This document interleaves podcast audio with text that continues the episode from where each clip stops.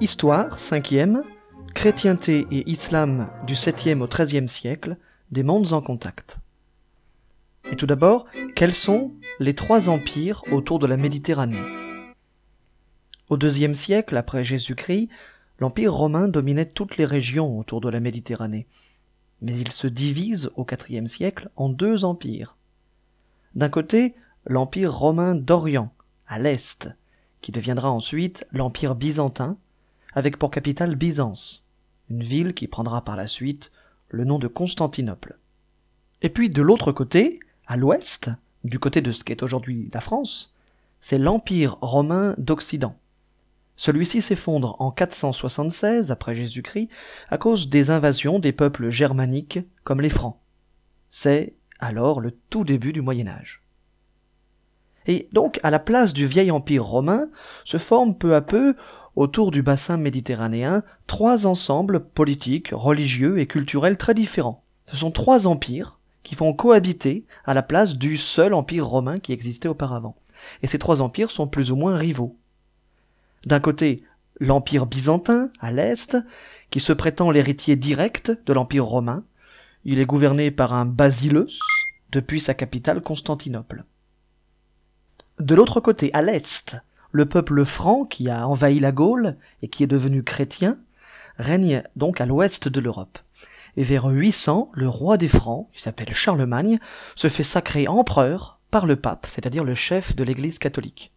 C'est l'empire carolingien qui occupe l'ouest, et cet empire est gouverné depuis Aix-la-Chapelle, sa capitale.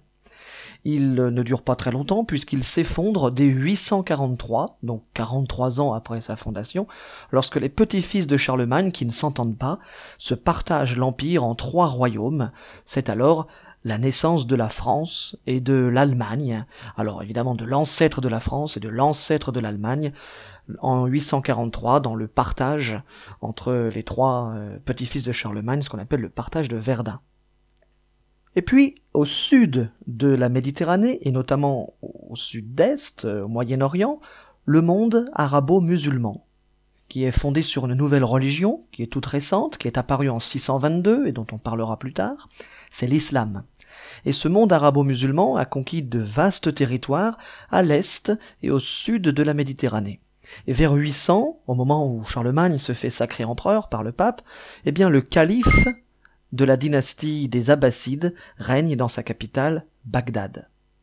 Alors le vocabulaire à retenir pour cette partie, c'est le basileus. Le basileus, c'est tout simplement le nom en grec euh, que l'on donne euh, à l'empereur byzantin. Basileus, ça veut dire roi en grec.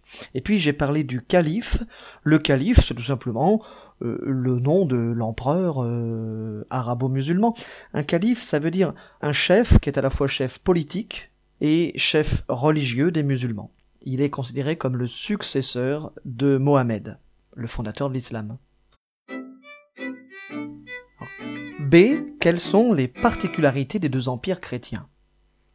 L'empereur Charlemagne gouverne un vaste empire en Europe de l'Ouest, voir la carte. Et souhaitant restaurer l'empire romain, il entreprend des guerres de conquête. Il cherche à conquérir l'Italie, l'Espagne, la Germanie, c'est-à-dire en gros l'ancêtre de l'Allemagne.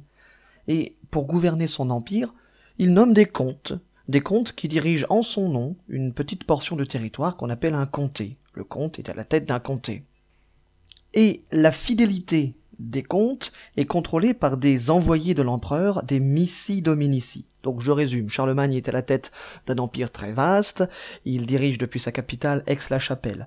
Pour euh, contrôler au plus près la population et son territoire, il divise son territoire en portions de territoire qu'il appelle des comtés. Pourquoi il les appelle des comtés? Parce qu'à la tête de ces comtés, il place des gens de confiance, euh, des gens qui ont combattu avec lui, parfois euh, de ses cousins, de ses proches, des gens qu'il veut récompenser.